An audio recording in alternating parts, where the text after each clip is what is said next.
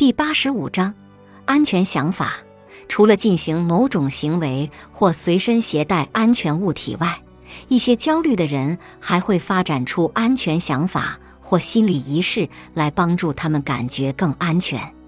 这些可能包括分散自己的注意力，强行把担心的想法赶出脑海，不断在脑海里重复短语、祷文、祈祷，用安全的想法或想象代替讨厌的想法或想象。